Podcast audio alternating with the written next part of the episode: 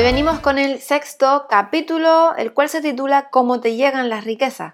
Y como siempre la frase es reclama lo que quieres como si ya fuese tuyo. Cuando digo que no tienes que dirigir negocios complicados, no quiero decir que no hagas ninguno en absoluto o que estés por encima de las necesidades de tener tratos comerciales con tus semejantes. Lo que quiero decir es que no necesitarás negociar con ellos injustamente, ni tendrás que conseguir algo a cambio de nada, sino que puedes ofrecerle a cada hombre más de lo que recibes de ellos. No puedes ofrecer a cada persona dentro del valor monetario del mercado más de lo que consigues de él, pero sí que puedes darle un valor de uso mayor del precio monetario que obtiene. Te lo explico con un ejemplo para que lo entiendas. El papel, la tinta y los demás materiales eh, utilizados en este libro puede que no valgan la cantidad de dinero que pagaste por él, pero si las ideas que aquí se dan te ayudan a producir miles de dólares, no habrás sido estafado por los que te lo vendieron, sino todo lo contrario, ellos te habrán dado un gran valor de uso a cambio de un pequeño valor monetario. ¿No es cierto? Supongamos que yo poseo un cuadro de un gran artista que está valorado en miles de dólares, lo llevo a una galería de arte y solo por mi capacidad de venta logro que un esquimal me lo cambie por un paquete de pieles valorada en 500 mil dólares. En realidad lo he engañado, porque el nativo no le dará ningún uso al cuadro, no tiene valor de uso, eh, de uso para él y no contribuirá de nada a su vida. Pero supongamos que yo le doy un arma valorada en 25 mil dólares por sus pieles. Entonces ha hecho un buen trato. Él le dará un uso a su arma y conseguirá muchas más pieles y comida. Aportará buenas cosas a su vida en todos los sentidos, le hará rico.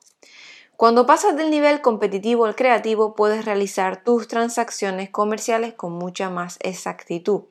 Y si estás vendiendo a cualquier persona algo que no aporta más a su vida de lo que él te dé a cambio, puedes permitirte el lujo de no ejecutar la transacción. No lo hagas, no realices el intercambio, no tienes que ganarle a nadie en los negocios. Y si estás en un negocio que destruye a la gente, sal de ahí inmediatamente. Dale a cada hombre un valor de uso mayor de lo que te tomas de él en valor monetario. Así, en cada transacción comercial estarás aportando más a la vida del planeta. Puedes trabajar para que tu negocio realice por tus empleados lo que este libro está haciendo por ti. Puedes eh, dirigir, tus negocios de modo que sea una especie de escalera por la que cada empleado que hagas un esfuerzo pueda progresar hacia su propia riqueza y una vez dada la oportunidad, si no lo realiza, entonces no será tu culpa. Y finalmente tú serás la causa de la creación de riquezas a través de la sustancia sin forma que impregna toda la actividad toda la vida. Aunque esto no signifique que dichas riquezas vayan a salir de la nada y las puedas ver ante tus ojos. No quiero decir que si deseas un televisor nuevo, por ejemplo, eh, vayas a grabar ese pensamiento en la sustancia pensante y que ese televisor vaya a aparecer delante de ti sin que tengas que hacer algo para que eso ocurra. No, lo que quiero decir es que si si consigues mantener la imagen mental de ese televisor en tu mente con la más positiva certeza de que está siendo creado y que está de camino hacia ti, ese televisor te llegará de una manera u otra manera. Una vez que se forma el pensamiento y tienes la más absoluta e incuestionable fe de lo que quieres está en camino. Nunca pienses o hables de ello de otro modo que no sea con tal seguridad de que te llegará. O sea, reclámalo como si ya fuese tuyo. Será traído hacia ti por el poder de la inteligencia suprema que actúa sobre las mentes de los hombres. Llegará de una manera u de otra, ocurrirá alguna transacción inesperada o recibirá un regalo o lo que sea. Pero el resultado será que tú acabarás obteniendo el objeto de la imagen que hayas conseguido mantener en tu mente. No olvides nunca que la sustancia pensante está en todo comunicándose con todos y que puede influir en todo. El deseo de la sustancia pensante de una vida más plena y mejor ha causado la creación de todos los televisores que han sido creados en el mundo y puede acarrear la creación de millones más. Y así será, siempre que el hombre ponga en marcha su fe y deseo al actuar de una manera determinada. Indudablemente puedes tener en tu casa un televisor nuevo o cualquier otra cosa o cosas que desees y las utilizarás por el avance de tu propia vida y la vida de los demás. No necesitas titubear sobre si realizar grandes peticiones, ¿no? Es placer del Padre entregarnos al reino. Eso lo dijo Jesús. La sustancia original quiere vivir todo lo que sea posible dentro de ti y quiere que tengas todo lo que puedas o vayas a usar para vivir una vida más abundante.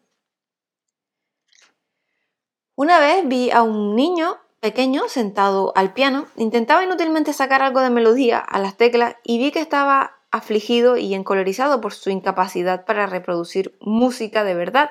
Le pregunté la causa de su enfado y me contestó, yo siento la música dentro de mí, pero no puedo hacer que mis manos lo hagan correctamente. La música dentro del niño era el impulso y el ansia de la sustancia original, que contiene todas las posibilidades de la vida, toda la música buscada expresarse a través del niño. Dios, la sustancia única, está tratando de vivir, hacer y disfrutar las cosas a través de la humanidad. Él dice, yo quiero manos para construir maravillosas edificaciones, para reproducir armonía divina, para pintar cuadros, quiero pies para que corran con mis mensajes, ojos para ver mi belleza, lenguas para que digan verdades poderosas y cantar maravillosas canciones. Todo lo que existe está buscado expresarse a través de los hombres. Dios no quiere que aquellos que puedan tocar música tengan piano y cualquier otro instrumento, como además los recursos para cultivar sus talentos en la mayor medida posible.